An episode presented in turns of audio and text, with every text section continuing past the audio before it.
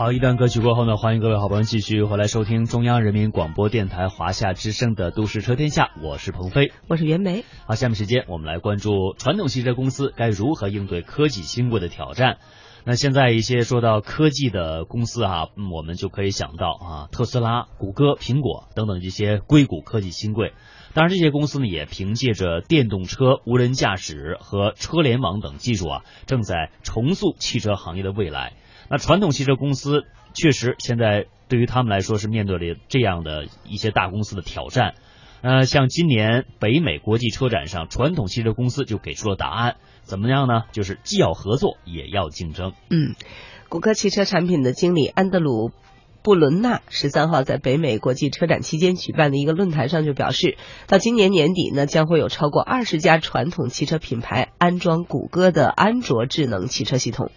今年车展上有多款新车是搭载了安卓或者是苹果的智能汽车系统，其中呢包括了。呃，克莱斯勒的 Pacifican 的小型面包车，还有新款的林肯大陆、福特的 Fusion 等。嗯，福特汽车在本月早些时候呢，就宣布将会在二零一七年新款的车型当中安装安卓和苹果的汽车软件系统。那么，菲亚特克莱斯勒汽车公司也曾经表示，会在今年推出的部分车型当中安装这两款系统。通用汽车旗下的雪佛兰啊，也有类似的计划。嗯，我们看哈，这些车企啊是紧跟时代的步伐啊，特别是科学技术的发展，当然也是非常符合我们现在呃年轻人的一些需求。像今年福特新车发布会的主题就是技术与灵动。福特首席执行官马克菲尔斯就说啊，福特的智能交通计划呢，是旨在推动福特在车联网、自动驾驶、用户体验和数据分析等方面成为业内的领头羊。同时有媒体报道说。福特和谷歌有意合作，成立合资公司，生产无人驾驶汽车。嗯，看来这是一个未来发展的方向。通用汽车近期呢也宣布向网络打车服务公司啊 Left 投资五亿美元，双方呢还会在自动驾驶汽车领域进行相关的合作。双方都是认为自动驾驶技术最先会通过共享打车服务来走进消费群体。嗯，那么除了和科技公司来加大合作呢，传统汽车厂商啊。呃，也不会错过定义未来的机会哈。呃，我们再看一些具体的实例，像雪佛兰就在车展上推出了2017款的 Bolt 纯电动车，这也是首款售价低于三万美元的车型。那么它的续航里程啊，可是非常的远哈，大大超过了三百二十公里啊，也是可以说的是一款平民电动车吧。那这款 Bolt 它的推出就被视为是通用汽车挑战特斯拉的一个利器。因为我们知道，现在目前特斯拉的 Model S 最高的续航里程是可以达到四百三十公里，但是呢，它的价格却超过了八万美元。嗯，而受到排放门丑闻缠身的奥迪，在车展上是推出了一款氢燃料电池概念车，以及 e-tr 系统的插电式混合动力车，这使得奥迪呢成为目前唯一横跨电动车和轻动力车技术的厂商。奥迪在去年法兰克福车展上就推出了电动的。e-tr 啊 culture 概念车被视为特斯拉 Model X 的直接竞争对手。嗯，那同时，特斯拉汽车品牌传播全球副总裁李嘉图还对记者说啊，目前呢，汽车行业是进入了一个新的时代。我们知道，现在各种新的技术、新的想法和新的公司啊，在硅谷，同时呢，也会在我们中国产生啊。这些新公司开始投资了零排放技术，有也有新型汽车技术，那可能就会冲击到一些传统的汽车厂商。嗯，看来必须要转型了。对，李嘉图说呢，未来几年汽车行业的格局将会大不一样，有更多的新公司在加州和中国诞生，而传统汽车制造商呢，不得不跟上创新的步伐。是。那么，像密歇根大学交通改造中心主任、中美清洁能源研究中心清洁汽车联盟美方负责人彭辉，他就表示，无人驾驶、车联网等这些智能汽车概念是炙手可热的，这和拥有雄厚资金实力的 IT 企业参与传统汽车市场是有很大关系的。这无疑也推动了传统汽车厂商对汽车智能化发展的投入，这也是汽车业发展的新的方向。嗯，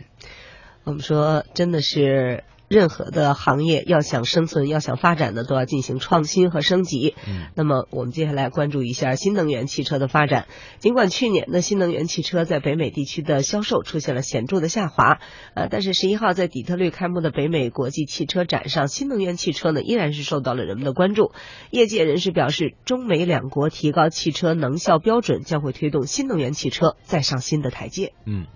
那么，得益于现在的低油价、低利率以及就业市场明显改善的状况啊啊，去年美国汽车行业是刷新了沉寂有十五年的销售记录啊，现在开始变好了。呃，尽管它的整体销量是在飙升的状态当中，新能源汽车销量啊也是在不升反降的状况。是，比如说世界第一款经济型的零排放汽车，也是全球电动车的销量冠军的尼桑 Lift 电动汽车，去年。在美国市场的销量呢，就大增了百分之四十三，而混合动力车领导品牌丰田普锐斯降幅呢是达到了百分之十一。啊，根据公布的数据显示，目前仅占美国市场份额百分之零点六七的混合动力以及电动汽车的总销量，去年是下降了百分之五点三。嗯。确实，这新能源车在北美市场遭遇到了一个逆流。我们再来看一下雪佛兰，雪佛兰的 Bosch 啊，刚才也介绍过，它的这种汽车呢是在今年啊北美的车展上亮相了。呃，亮相当天呢，这个媒体啊就对这款车，无论是它的外形设计还是技术参数，都是特别的赞赏的。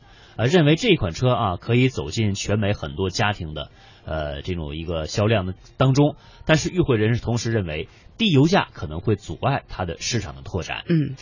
而来自密歇根大学交通改造中心的主任、中美清洁能源研究中心清洁汽车联盟美方负责人彭辉啊，就表示，受到低油价的影响，过去一年清洁能源汽车销售的确是出现了一定的下滑。但是呢，他认为这并不是市场长期的发展趋势。首先呢，受制于二零二五年美中两国对汽车行业更严格的低能耗标准的要求，汽车生产商不大可能偏离发展新能源汽车这个正确的方向。是。呃，在二零一一年七月底的时候呢，美国就已经制定了新标准，就是把汽车和轻型卡车的能效标准，呃，他们预计到二零二五年要提高近一倍。而根据我们中国制造二零二五的要求呢，到二零二五年，我们中国乘用车。每百公里油耗要下降到四升。嗯，彭辉说呢，这样的标准对汽车企业提高能效还是有着极大的压力和法律约束力的。汽车生产商为了达标，就必须要继续发展新能源汽车。嗯，